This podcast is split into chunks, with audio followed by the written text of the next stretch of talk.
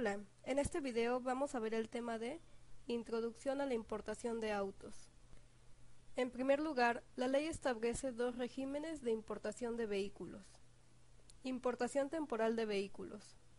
Este tipo de importación de autos de Estados Unidos a México significa que se ingresará el vehículo por un periodo de tiempo limitado, y después de pasado este periodo, debe regresar el vehículo a su país de origen, Estados Unidos. Esto aplica tanto a mexicanos que, por ejemplo, hayan adquirido un vehículo en Estados Unidos y deseen entrar con él por un periodo mayor a unos días a México. También aplica a extranjeros que deseen usar un vehículo dentro de territorio mexicano. El periodo de tiempo en días en que puede pasar el vehículo a México es de 180 días, durante un año. Esto se utiliza cuando se piensa permanecer en México temporalmente, para finalmente regresar a Estados Unidos.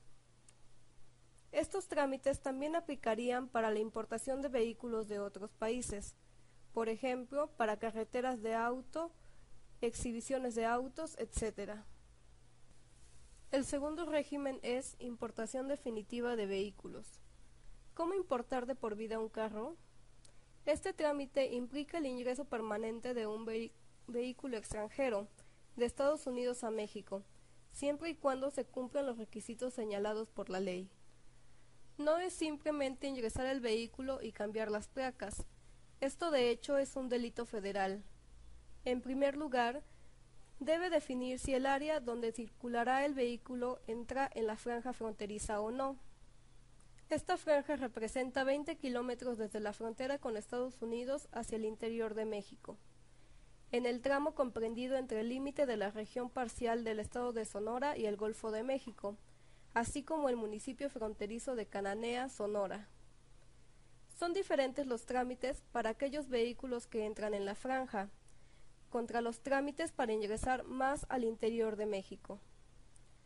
En segundo lugar, el año, modelo y peso del vehículo influyen en el monto de impuestos a pagar y la aceptación o no del ingreso a territorio mexicano. Son diferentes los montos en vehículos mayores a 10 años de antigüedad, por los que tengan menos de 10 años.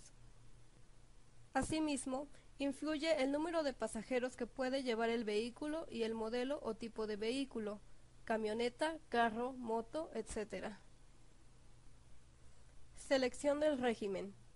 Para las personas que pretendan regresar a Estados Unidos, se recomienda la importación temporal.